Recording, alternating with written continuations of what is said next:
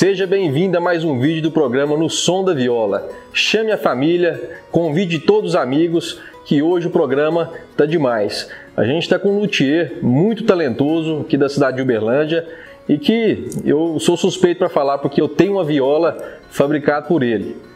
Fábio Zuno, muito obrigado por você, nos rece... é por você nos receber aqui. Imagina. E a gente quer conhecer um pouco do seu trabalho Claro. e levar para todo mundo é, o seu talento, né? Maravilha. Ismael, eu que agradeço a sua visita, cara. É Sempre muito bem-vindo, tá? Conta pra gente como que, que começou a sua história com luthieria, o que, que foi suas influências, o que- o que te fez chegar Sim. nesse trabalho. É, na verdade, eu comecei meio por acaso. Eu tocava um pouco de violão. Numa determinada época, eu vendi meu violão e quis produzir um violão. Eu trabalhava num, num- num trabalho que era meio sazonal. Durante bastante tempo, a gente ficava ocioso. E nesse trabalho, eu fazia diversos tipos de trabalhos manuais. Como sempre tive muita, muita habilidade de fazer meus próprios brinquedos quando era criança e tal. E resolvi fazer o, o meu primeiro instrumento, meu primeiro violão. Na época, um violão de aço. Um violão feito com madeiras de laminadas e tal nada sem conceito. Na época eu comecei, que foi em 2000, no ano de 2000, não tinha muita informação, não tinha muita internet pra gente pesquisar e tal. Eu encontrei o material. Na época eu não lia muito bem inglês e era todo em inglês e tal.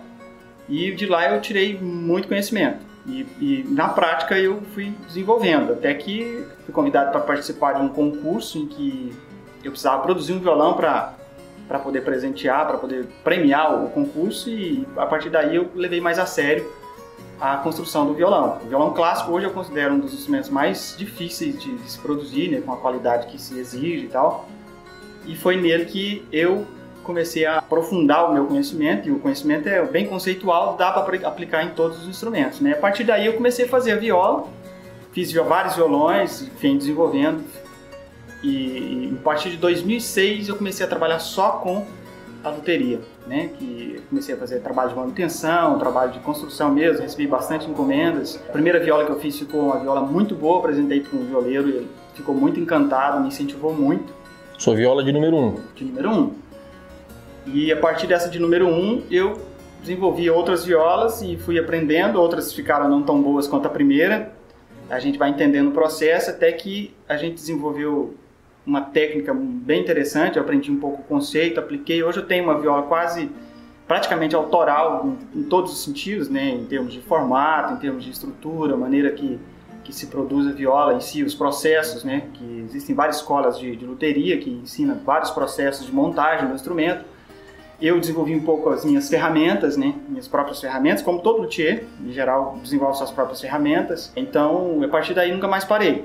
Bacana. Até hoje desenvolvendo. Bacana. Daquele momento lá, Fábio Zuno, que que você participou é, como fabricante de um instrumento que ia para um concurso, né? Sim, Até hoje, são quantos anos? são de 2006 até hoje dá 14, 14 anos. anos, mais então, ou menos. então são 14 Ininterruptos, anos sem férias. sem férias, trabalhando em casa e muito. Isso. As informações que a gente tem é que o Fábio Zuno é meio vampiro. É. Ele trabalha de noite. É, eu tenho um hábito de trabalhar à noite. descansa de dia. A, a noite tem uma série de vantagens. Eu sempre fui muito noturno, né?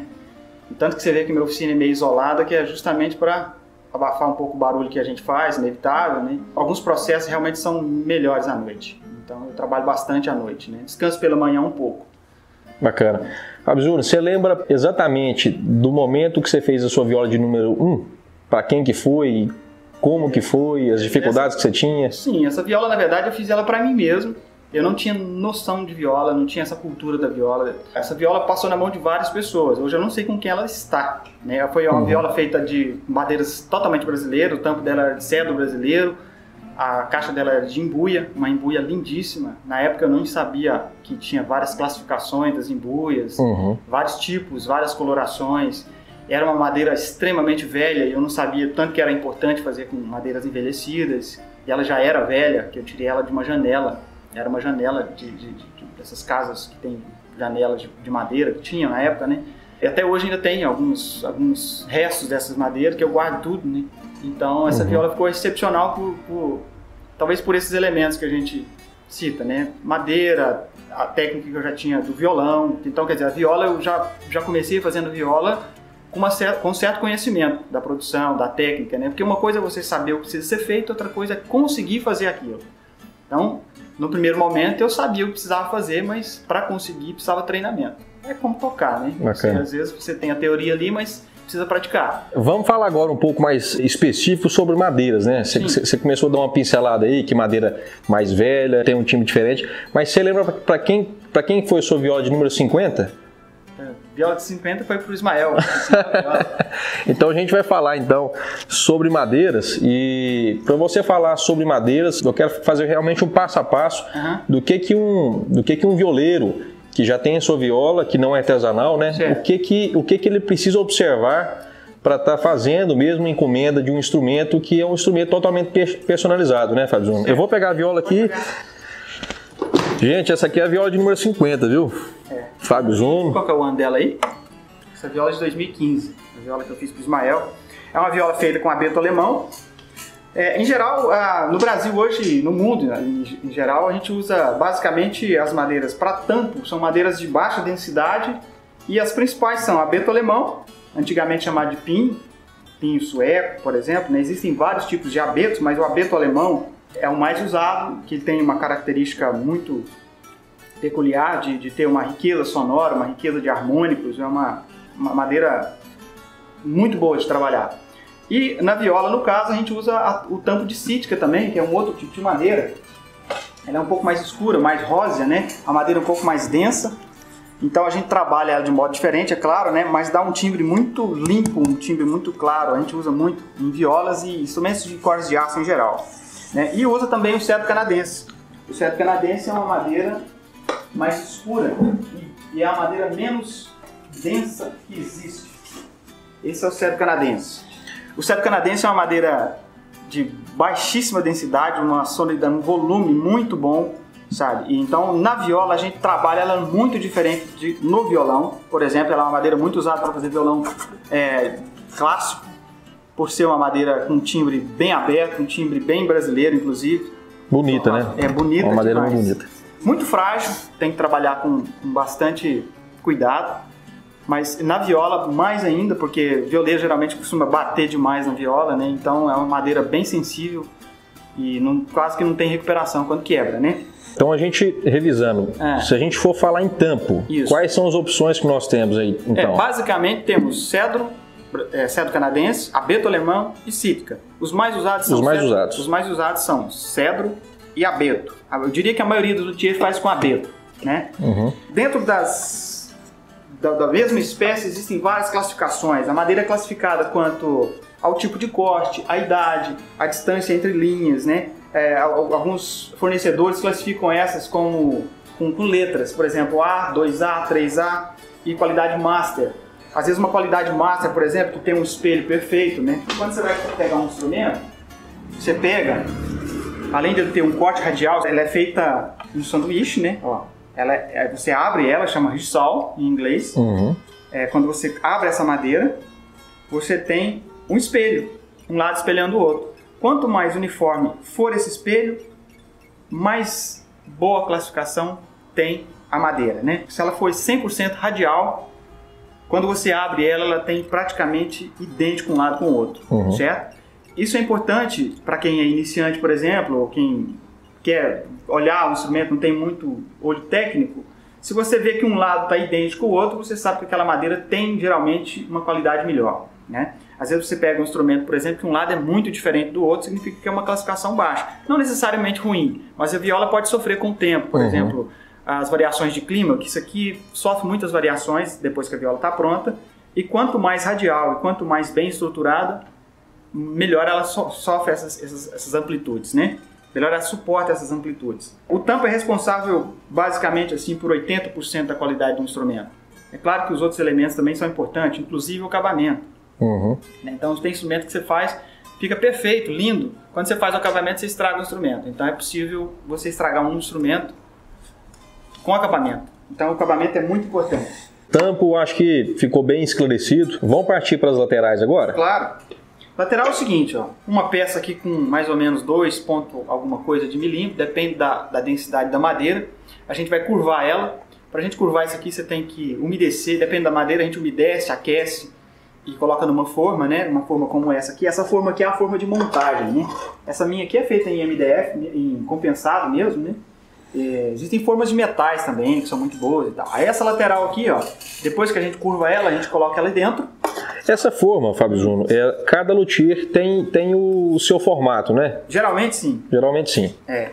Geralmente, a, na viola, no caso, é, é, mais complicado, porque a viola é um instrumento genuinamente brasileiro e à medida que os, os luthiers foram começando a fazer viola, às vezes copiavam uma, às vezes ia modificando, e às vezes no próprio tratamento de acabamento já vai modificando a viola, e aquilo foi modificando. Então não existe exatamente um padrão. Uhum. É lógico que se você for aplicar a, a, o conceito, você vai você tem que respeitar algumas proporções. Então a viola tem uma proporção entre o bojo maior, o bojo menor, o volume interno de ar, etc. Então, dependendo do resultado. Se você tiver uma técnica bem apurada, você consegue dominar isso com uma certa relativamente, porque dominar completamente o, instrumento é, é, um instrumento é meio vivo. A hora que ele termina, é aquele resultado ali. A gente fica satisfeito ou não, ou se surpreende por bem ou por mal. A gente pode dizer então que, que no formato do corpo, que a gente vai falar da lateral agora, certo. tem basicamente três formatos. Me corrija se eu estiver errado. Que é aquela viola cinturada, Sim. cinturadinha. É. Corpo médio, corpo médio e, e corpo grande. E corpo grande. Pode-se dizer que sim. Não necessariamente a viola grande tem mais sonoridade, tem mais volume. Não. Porque uma viola de tamanho médio, por exemplo, tem uma potência extraordinária. Isso é determinado por diversos fatores físicos, né? Se você tem uma viola pequena, estreita, por exemplo, a velocidade com que o som percorre é mais rápida, então você tem uma viola mais explosiva. Uhum. Isso é um conceito. Não necessariamente você vai conseguir isso só aplicando, você tem que ter a sensibilidade ali de fazer isso, né? Formatada a lateral, você coloca ela aqui, estrutura ela por dentro, coloca um rem grosso para você colar as, o tampo e fundo, o tampo já previamente já estruturado, equalizado, você faz os testes depois de ter colocado a roseta. Aí você coloca o fundo, o fundo tem uma certa curvatura, o tampo também tem uma curvatura. Eu, já, eu percebi é, mesmo. Tem uma curvatura aqui que é, é puramente por, por geometria para você estruturar o instrumento, sabe? Não tem muito a ver com a sonoridade, embora isso traz rigidez ao instrumento, uhum. traz uma certa característica. Tudo que você coloca no instrumento traz algum benefício ou malefício para o instrumento. Quais são as principais madeiras para viola que são utilizadas nas laterais? Nas laterais, hoje, ah, quando você quer uma viola muito explosiva, que é uma sonoridade mais potente e com um pouco menos de, de duração de notas, você usa uma madeira de baixa densidade. Maple, embuia, cedro brasileiro, mogno. Estou citando, inclusive, madeiras mais alternativas. Né? O, o maple e o jacarandá são as madeiras mais usadas no mundo inteiro para fazer instrumentos por ter características muito específicas. Né? O Meibo por ter essa, essa beleza incrível que ele tem, o jacarandá por ter características sonoras muito interessantes. E no caso, o jacarandá ele é muito usado em instrumentos clássicos. A gente, a viola é um instrumento clássico, mas é um instrumento relativamente novo hoje. Com a técnica que a gente produz hoje, é de pouco tempo para cá que se está fazendo. Antigamente se fazia violas muito rústicas, né? Hoje a gente faz uma viola bem elaborada, com uma afinação mais precisa, né? com uma tocabilidade mais fácil porque antigamente as violas eram muito difíceis de serem tocadas, né? eram violas que não afinavam muito bem, então hoje em dia a gente vai aprimorando. E o, próprio violeiro hoje é mais exigente, né? Uhum. Tanto porque estuda mais, a viola tem, tem tido um, um campo em outros tipos de música diferente da, da, que antigamente se usava. Hoje em dia você usa viola para todo tipo de música, né? Isso exige que a viola tenha mais qualidade para produzir isso. Maple, Maple jacarandá. jacarandá. Existem várias espécies de jacarandá. A uhum. mais utilizada hoje no mundo pela disponibilidade, pelo custo-benefício, é o jacarandá indiano. Né? O jacarandá da baiano é uma das madeiras mais caras que existem e é uma das madeiras que tem uma característica acústica bem peculiar. Apesar de ser uma, uma madeira que se não, não tiver muito bem cortada, envelhecida, é uma madeira que sofre muito com as intempéries, então uhum. muito luthier não gosta de trabalhar com essa madeira porque tem que dar garantia do instrumento e às vezes o instrumento sofre muito, o próprio violeiro às vezes não cuida adequadamente da viola, a gente evita um pouco, a não ser que a pessoa saiba o que está comprando, é interessante. Com certeza é um instrumento de belíssima belíssima, não tem discussão sobre isso, né? O fundo, ele necessariamente ele tem que ser a mesma madeira da lateral? Necessariamente não, mas classicamente se usa assim. Eu uhum. já vi instrumentos que têm laterais de uma madeira, mas isso é mais experimento. Isso a gente usa mais para modernizar. Existem algumas pessoas que estão fazendo uso disso, inclusive gente usando espécies diferentes, uma lateral de um lado, a outra lateral de outra, né? Ah, isso vale muito no tampo. Na, no fundo, acho que não faz muito sentido, mas acaba que esteticamente fica interessante. Eu mesmo uhum, já fiz cavaquinhos uhum. de duas cores. Violas eu nunca fiz de duas cores, é, com duas madeiras diferentes porque não achei muito sentido e ninguém nunca me recomendou. Recomendar eu faço. Então a gente pode dizer então que, que as madeiras da lateral e do fundo, se tiver uma baixa densidade, vai ter uma maior explosão sonora. Sim. Ele tem mais explosão, mas ele não tem continuidade sonora no caso, né? É, se você estruturar ele da maneira correta para isso. Mas é, uhum. de forma geral é isso. Você tendo um instrumento de baixa densidade nas costas, você vai ter uma explosão.